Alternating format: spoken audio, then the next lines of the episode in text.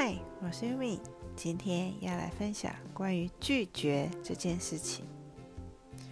适时的拒绝生命中的一些事，是迈向幸福的方式之一。同事 A 是一个以和为贵的人，遇到事情几乎不会拒绝。如果一般的情况下呢，倒也相安无事。可惜啊，办公室里有个同事 B。他就是那种哦，会把别人的付出当成理所当然，或者是呢，把别人的资源啊视为自己所有物的人。而且啊，稍有不顺他意，就会当场彪骂、吼叫同事哦。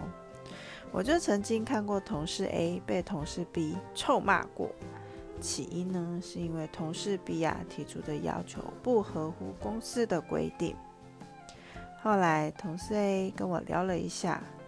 我想他心里也是很不舒服吧，我就告诉他，面对不懂感恩的人，要适时的拒绝。他人虐我千百遍，我待他人如初恋，又不是得到斯德哥尔摩症，何必那么卑微啊？况且只是同事，而且是不知感恩的同事。